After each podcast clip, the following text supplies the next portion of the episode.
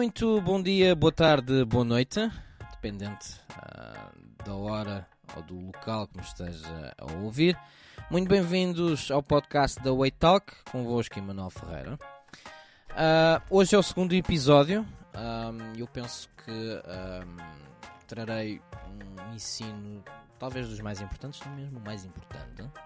Acho que acaba por ser um pouco quase uh, a origem de todo tipo de, de mensagem que, um, e de pregação e de ensinos uh, que, que, se vão dar lugar aqui neste, neste podcast. Eu quero falar sobre uh, faça do Espírito de Deus o seu conselheiro. Faça do Espírito de Deus o seu conselheiro. Existem vários textos, eu escolhi particularmente três. Um, o, primeiro está em Lucas 11, 13, em que Jesus falava um, que o Pai, eu vou ler mesmo o texto, para ser mesmo de acordo com as Escrituras, que é esse mais ou menos o foco. Diz: Ora, se vós que sois maus, versículo 13, ora, se, se vós, que sois maus, sabeis dar boas dádivas aos vossos filhos, quanto mais o Pai Celestial dará o Espírito Santo àqueles que lhe pedirem. Este texto, Jesus está a enfatizar o quão precioso é o Espírito Santo de Deus. Portanto, nós temos que entender que o Espírito de Deus é um presente e foi um presente especial e é um presente precioso que Deus nos deu. Está bem? Em João 14, versículo 26, João 14, versículo 26, Jesus fala agora do papel do Espírito Santo de Deus. Diz: Mas o Consolador, o Espírito Santo, a quem o Pai, o Pai enviará em meu nome, esse vos ensinará todas as coisas e vos fará lembrar de tudo o que vos tenho dito. É. Jesus está a ensinar que o Espírito Santo de Deus, ele nos vai ensinar todas as coisas e ele nos fará lembrar de tudo o que Jesus falou. Ou seja, é Jesus, que é a palavra, o papel do Espírito Santo de Deus é lembrar as Escrituras, lembrar a palavra de Deus a nós. É assim que o Espírito Santo de Deus, este não vai ser o ensino em como eu vou falar como é que o Espírito Santo de Deus nos guia, mas essa é a forma, que é lembrando as Escrituras. Agora, porquê que nós devemos fazer do Espírito Santo de Deus o nosso, um, o nosso conselheiro? O profeta Isaías, em Isaías 40, versículo 13, diz algo curioso. Um, pelo menos eu acho curioso e que acaba por uh, nos explicar porque é que o Espírito de Deus acaba por ser uh, não só uh, precioso como um bom conselheiro. Diz: Quem guiou o Espírito, o Espírito do Senhor? Ou como seu conselheiro o ensinou? Ou seja, o Espírito Santo de Deus, que é nosso conselheiro, ele é um bom conselheiro porque ninguém o ensinou antes. Ele é a fonte das fontes. Portanto, é, um, é fiável dar ouvidos a ele. Agora, é também importante frisar que uh, não dar ouvidos à voz do Espírito Santo de Deus faz com que você seja apenas uh, igual ao mundo. Porque o apóstolo Paulo, em Romanos 8, versículo 14, se não estou em erro, se eu estiver errado, por favor, corrijam-me. Eu não, agora não estou a abrir. Diz que aqueles que são guiados pelo Espírito Santo de Deus, esses são filhos de Deus. O que faz uma pessoa ser filha de Deus não é, não é, por exemplo, eu vou dar aqui alguns exemplos, não é, por exemplo, deslocar-se a uma igreja local de forma frequente. O que é importante também, faça isso. Mas não é isso que faz de você filho de Deus. Não é, por exemplo, se você faz boas obras, se você ajuda ao pobre. Quer dizer, se você faz isso debaixo da orientação do Espírito, do Espírito de Deus, fantástico. Eh, você é filho de Deus. Mas o, o, o âmago daquele que é ou não é filho de Deus, daquele que é trigo que é joio, daquele que é filho e não é, daquele que é cristão ou ímpio, crente ou descrente, é se você dá ouvidos ao Espírito Santo de Deus. Há um texto interessante uh, do Velho Testamento e é muitas vezes mencionado para falar sobre bênçãos e da importância de darmos ouvido à, à palavra de Deus, mas o texto ele, ele começa logo por, por infantizar o Espírito Santo de Deus. Em Deuteronômio 28 diz: Será que tens ouvido a voz Senhor teu Deus, tendo cuidado de guardar todos os mandamentos que eu te ordeno hoje? Então todas as bênçãos te alcançarão. Eu, tal como muita gente, quando olha para este versículo, uh, pensa: Ok, eu vou dar ouvidos à palavra de Deus, eu vou ser abençoado. Fantástico, eu vou ser abençoado. Mas sabe, o âmago desse texto começa logo com o início. Será que tens ouvidos à voz não é apenas dar ouvidos, não é apenas praticar os mandamentos, porque existe muita gente que pratica mandamentos e não tem bênção na sua vida. Não há nada. Há muitas pessoas que, que, praticam a palavra de Deus e não têm bênção alguma nas suas vidas uh, particulares. Porquê? Porque não é debaixo, mesmo a Bíblia tem que ser debaixo do Espírito Santo de Deus. Lembra-se do texto de João? Ele vos fará lembrar, quando Jesus estava a falar dele, do Espírito Santo de Deus como conselheiro, ele vos fará lembrar do que eu vos tenho dito. Que palavras é que nós devemos ouvir da Bíblia? As que são lembradas pelo Espírito Santo de Deus. É aí que o Espírito de Deus nos está a aconselhar. É aí que nós temos de tomar decisões debaixo uh, da sua orientação. E é isso que faz com que você seja filho de Deus. Só para você ter uma noção da importância disso, quando Jesus falou acerca de dois homens que construíram uh, casas, um na rocha, outro na areia, Jesus tinha falado que o que entretanto veio uma tempestade e apenas o que construiu a casa na rocha, a casa continuou de pé, porque perdão, o que construiu na areia, a casa foi dissipada.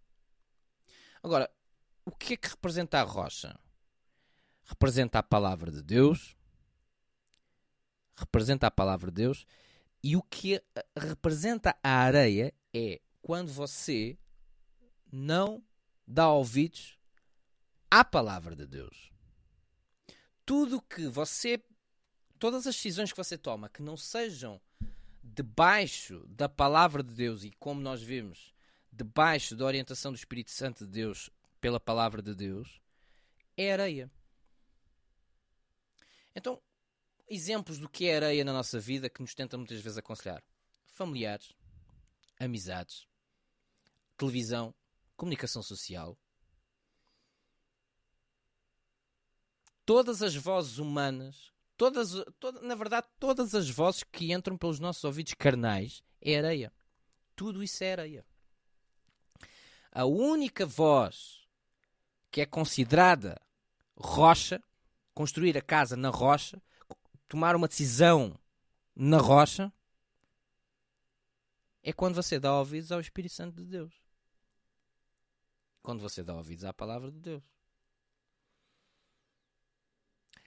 Se calhar você agora entende porque que Jesus certa vez disse que os inimigos do homem seriam os seus familiares. Porquê? Porque são os, os nossos familiares que, com boas ou más intenções, não interessa, acabam por nos dar orientações que são contra a vontade de Deus para a nossa vida. Podem até ser com boas intenções, porque são pessoas que uh, gostam de nós, querem o, o, nosso melhor, mas só que reparem, estão a dar os melhores conselhos para a nossa vida de acordo com os padrões deles, não de acordo com os padrões de Deus. E a Bíblia cá é clara.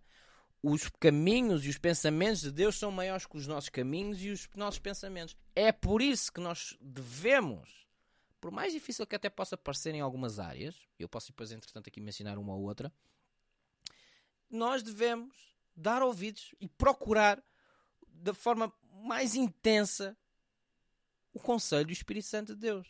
Porque também está escrito que maldito é o homem que confia no homem. Sabe, só esta mensagem, eu penso que acaba por eh, você entender que se calhar você não tem, não tem sido propriamente filho de Deus. Você vai se lembrar em certas alturas em que você tomou decisões baseado uh, nas opiniões de outras pessoas que estavam à sua volta, até de confiança, e que você como diz o brasileiro, quebrou a cara. Acabou por dar problema. A casa foi por água abaixo, foi dissipada, não ficou de pé. Porque foi na areia.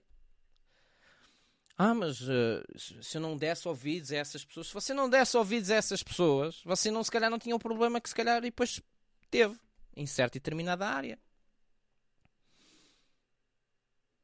Por exemplo, uma, uma área muito, uh, muito comum é, por exemplo, relacionamentos. Os jovens um, pronto, procuram ter um casamento cristão e glória a, glória a Deus por isso. Mas quem é, sabe que é que muitas vezes eles dão ouvidos? É o papá e a mamã. Meu querido e minha querida. eu vou ser eu vou ser curto e grosso, como se costuma dizer. Quem vai, quem vai casar és tu, não são eles. ok? E mais uma vez, eles, se for preciso, tentam dar uma, uma boa, um bom conselho, mas é de acordo com os, seus, com os padrões deles, não é de acordo com os padrões de Deus. E só Deus é que sabe o que é que é melhor para si. Por isso você tem que buscar é a vontade de Deus. E é por causa de situações como essa que os inimigos do homem se tornam, uh, os familiares do homem são inimigos do homem. A, a Bíblia está cheia de histórias deste género. Por exemplo, Abraão, amigo de Deus, pai da fé Deus dá um, uma promessa a Abraão que ele ia ter um filho, de acordo uh, segundo as suas entranhas, no capítulo 15 de Gênesis.